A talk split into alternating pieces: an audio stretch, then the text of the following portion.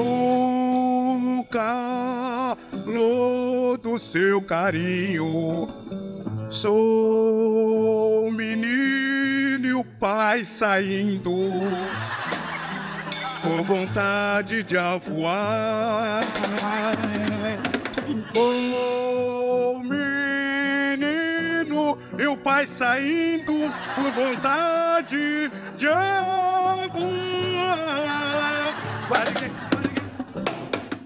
Teve uma vez que o Mussum fez uma analogia para explicar a importância que o samba tinha na vida dele. Eu acho que é, é como uma cueca, né? Não pode viver sem as calças. Dá pra ver que essa comparação reflete não só a paixão do Mussum pelo samba, como também o jeito brincalhão que ele tinha.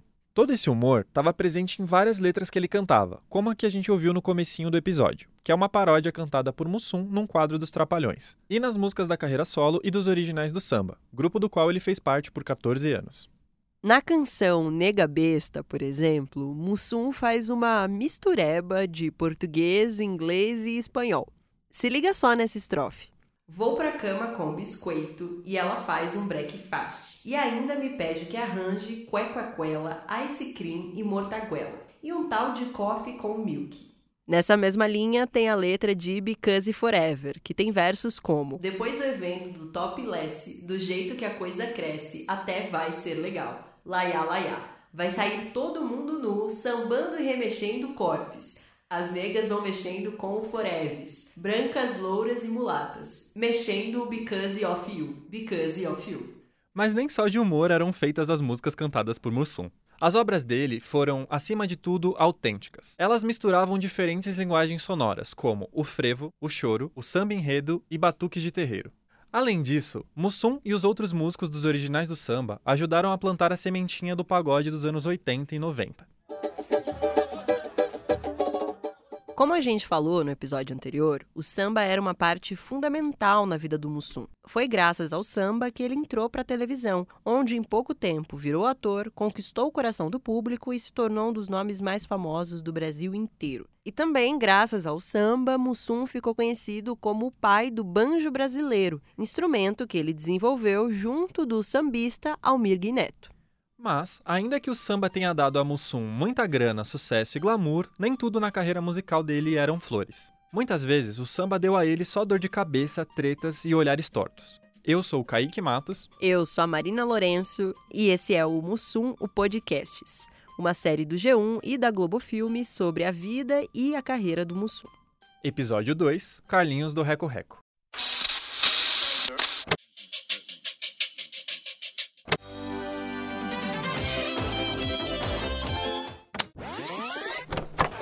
Cacildos, por falar em camarão, me deu maior sede. Chapéu, terno, camisa listrada e calça branca. É com esse típico figurino de um sambista dos anos 60 que os modernos do samba se apresentavam na turnê que eles fizeram pelo México no ano de 1964. Aqui vale um lembrete: os modernos foram o primeiro grupo do Mussum. Os originais do samba surgiram só depois. Bom, voltando ao raciocínio, no México, toda vez que os modernos subiam ao palco, eles estavam vestidos assim, de chapeuzinho, camisa listrada ou até de smoking e por aí vai. Eles estavam lá apresentando para os mexicanos todas as facetas do samba, na roupa, na dança e, é claro, na música. Era como se os modernos estivessem, vamos dizer, fazendo um samba tipo exportação. E essa turnê no México foi digna de uma chamada da Sessão da Tarde, cheia de aventuras, confusões e perrengues que certamente dariam um bom filme dos Trapalhões. Onde tem confusão, essa galera tá no meio. Cuidado! Os Trapalhões no Reino da Fantasia. Tudo começou com um espetáculo do Carlos Machado aqui no Brasil. O Machado era aquele famoso produtor cultural que tinha contratado os modernos do samba para tocarem nos espetáculos que ele dirigia. Aquele lá que a gente falou no episódio passado, lembra? Então, pouco depois de entrarem para o time do Machado, os modernos estrelaram Teu Cabelo Não Nega. Um show que foi um sucesso tão grande que uma produtora de showbiz mexicana convidou a trupe para uma turnê no México.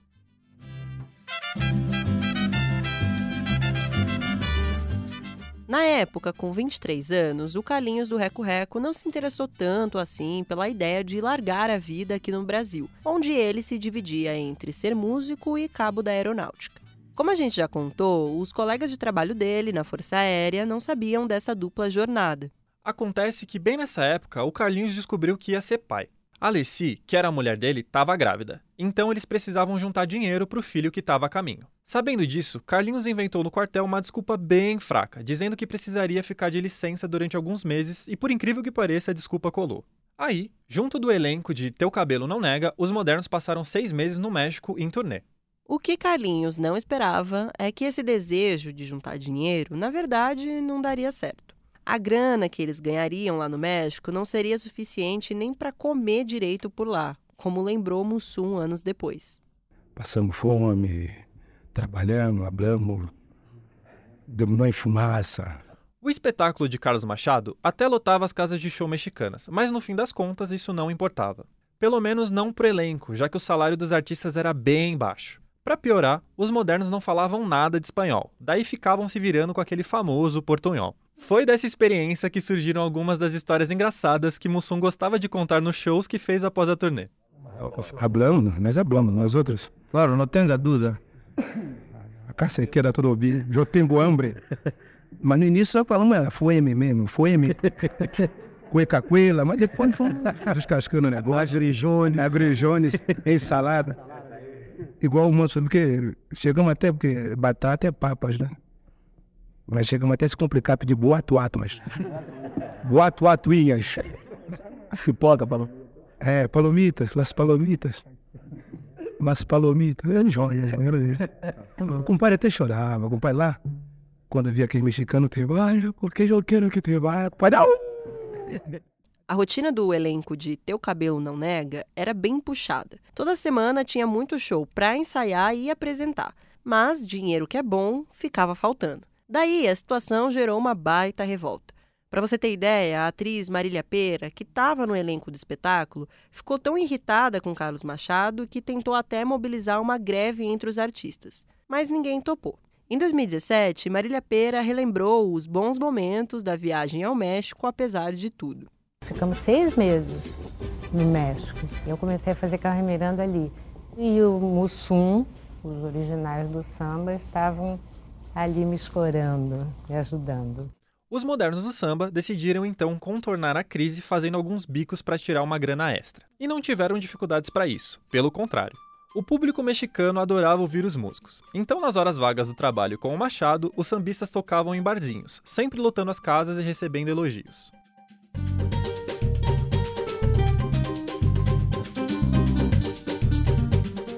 Estava cada dia mais difícil ter motivos para continuar ali na turnê. Um dia, o Mussum recebeu uma triste notícia de que Leni havia perdido o bebê num acidente na fábrica em que ela trabalhava. Devastado, ele cogitou voltar ao Brasil, mas a banda e o Carlos Machado impediram.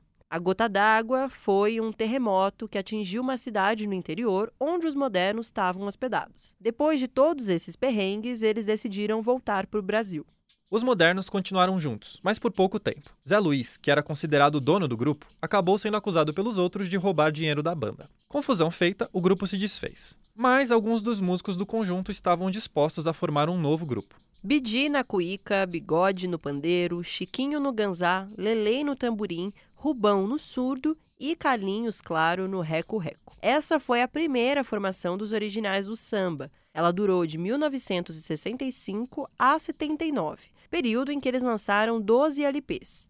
Nós éramos componentes de escola de samba. E, e o conhecimento veio da escola de samba.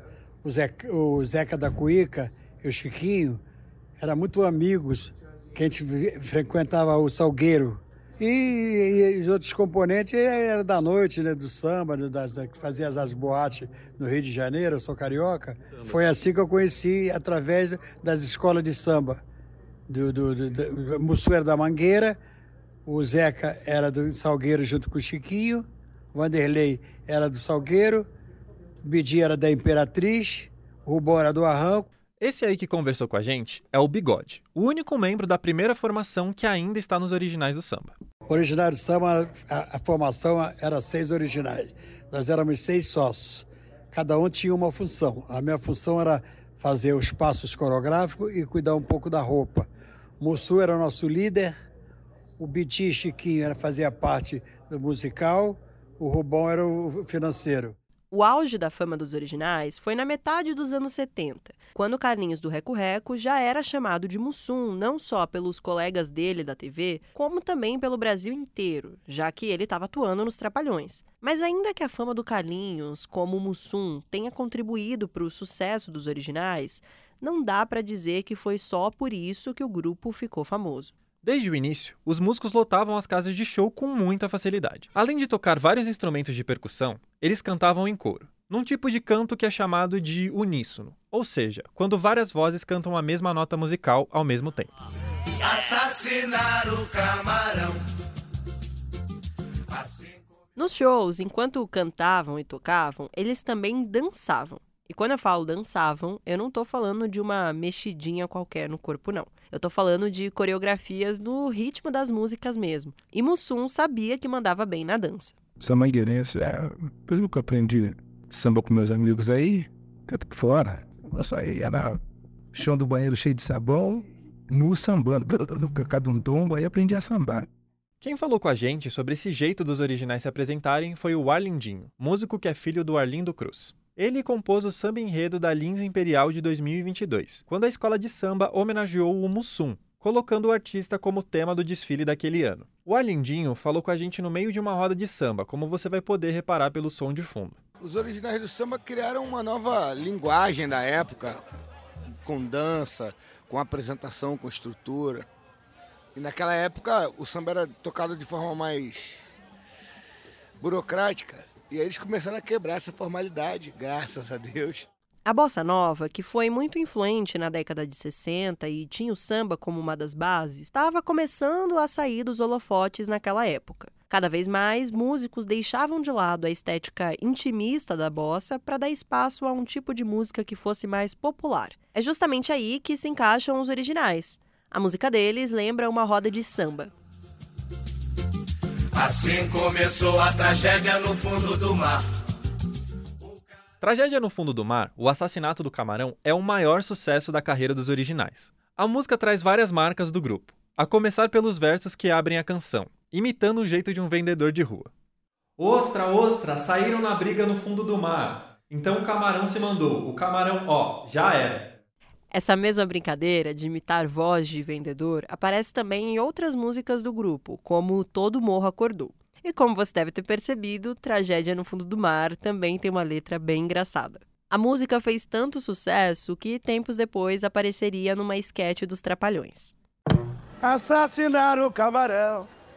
Assim começou a tragédia no fundo do mar. Ih, Cacildes, por falar em camarão me deu mó sede. Olha aí, Cotá! Sai mais uma bem gelada que essas aqui evaporou tudo, vagabundo. Anos antes de ser lançada, Tragédia no Fundo do Mar havia sido censurada. Na ditadura militar, toda música precisava da aprovação prévia do Estado. Existia um órgão chamado Divisão de Censura de Diversões Públicas. Nele, não só músicas, mas também livros, filmes e outras obras culturais passavam por análise. Se o censor achasse que a obra tinha que ser proibida, então ele vetava. Não dá para saber exatamente o motivo de tragédia no fundo do mar ter sido barrada, talvez pelo termo piranha, que pode ter sido visto como inadequado. Mas o fato é que, com alguma persistência, os originais conseguiram a aprovação. Ainda assim, a censura estava longe de ser o maior problema que os originais enfrentavam no dia a dia por serem sambistas. Quem falou disso com a gente foi o Juliano Barreto, o autor da biografia do Mussum. Então acho que o problema do originais dos sambistas da época nem chega nessa coisa da censura, do Chico Buarque. Isso aí talvez seria um problema é, chique de ter, né? O problema deles era estar na rua e não poder tocar na rua porque passava a polícia e batia em todo mundo, prendia todo mundo por vadiagem.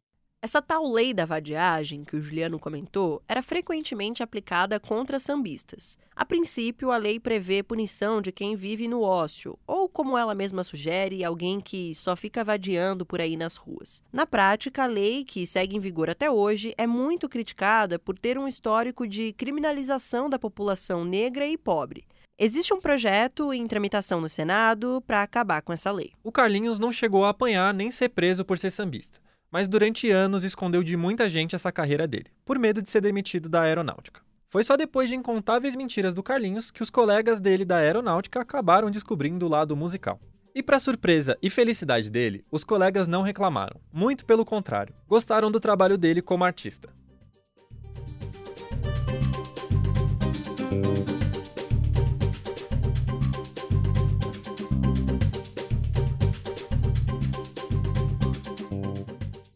Mussum largou a aeronáutica em 1967, depois de se cansar da rotina exaustiva de se dividir entre cabo, músico e ator.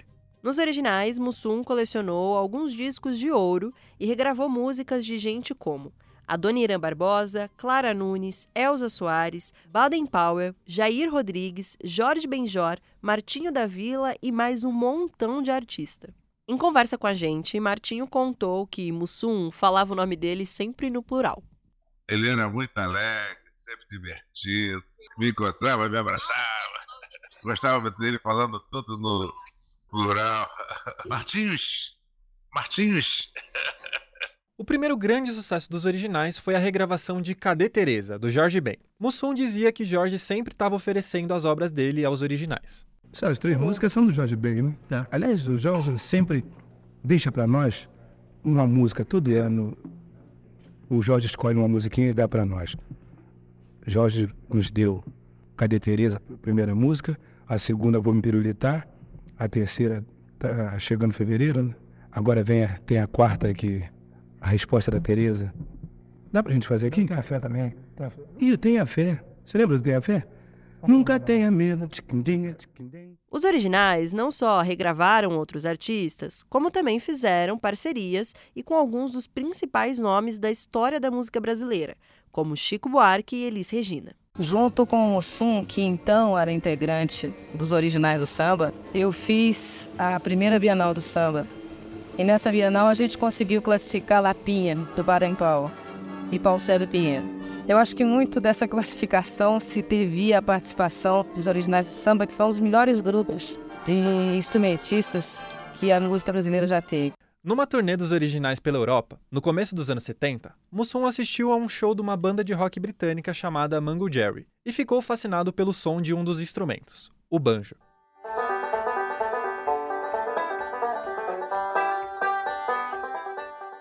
Daí, logo quando voltou para o Brasil, ele falou com o cantor e compositor Almir Neto, que na época era um dos melhores amigos dele.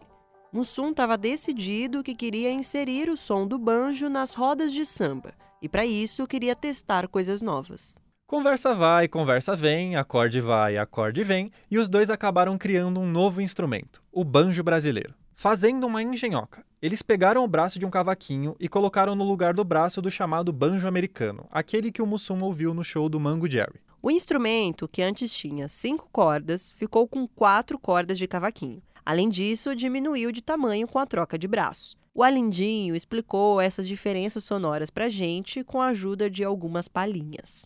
O banjo americano ele é um banjo basicamente para solo, ele tem algumas condições, a afinação é diferente, tem mais cordas. O banjo brasileiro tem quatro cordas e a gente toca para conduzir, tipo, pra... Já o banjo americano ele é para solo, para alguns movimentos de efeito.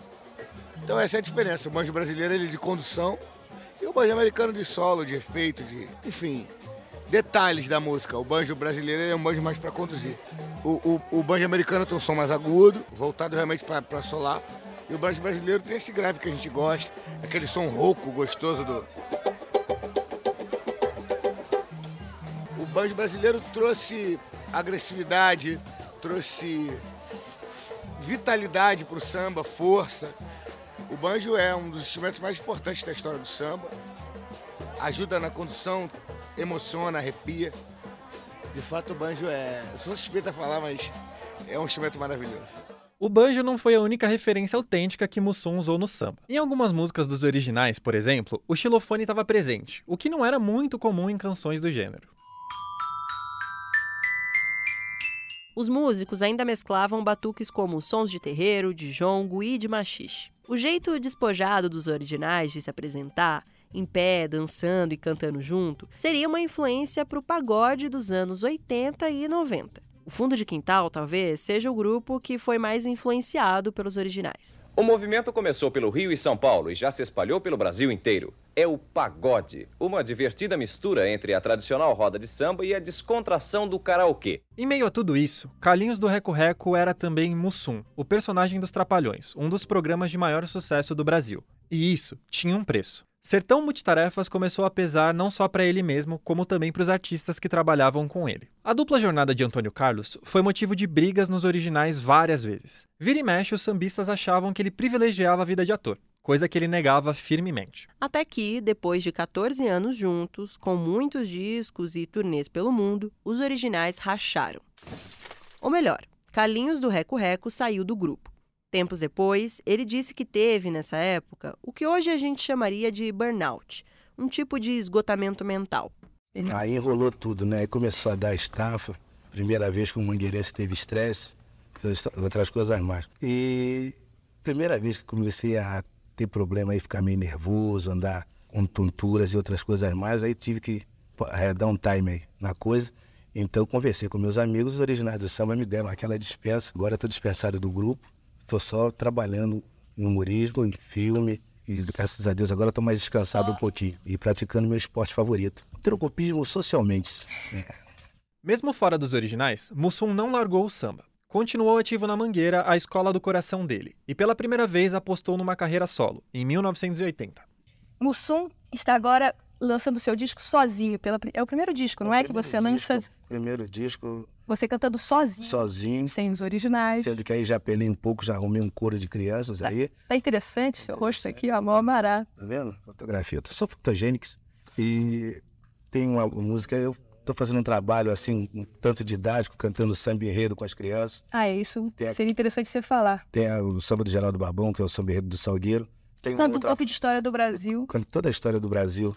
E eu pretendo sempre que fizer um disco, fazer um trabalho assim para as crianças, sabe? Falando sobre datas, fazendo as meninas, as filhas da Joyce e outras meninas que foram convidadas para fazer parte do coro, cantar e falar sobre a história do Brasil. Tem uma valsa muito bonita do Paulinho César Pinheiro e do Eduardo Godin. E o trabalho de carnaval que eu fiz para todo carnavalesco que vai gostar é o A Vizinha, mais conhecido por Pegar Ela Pirou.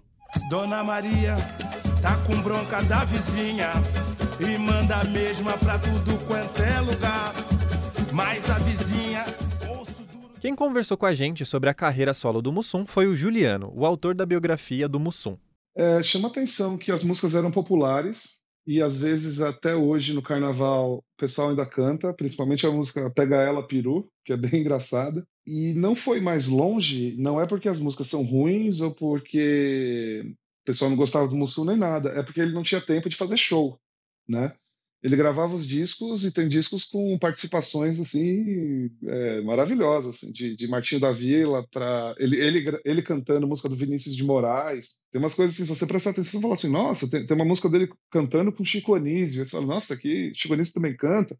Então, assim, tem, tem umas coisas muito malucas, muito legais na, na obra solo do Mussum, mas ficou popular, porque ele chegou a fazer clipe, chegava a aparecer na televisão para dar uma divulgada, tocava no rádio né? E a pessoa comprava os discos, mas não chegou mais longe pela falta de tempo e por não fazer show. Mussum lançou quatro discos em carreira solo, todos na década de 80.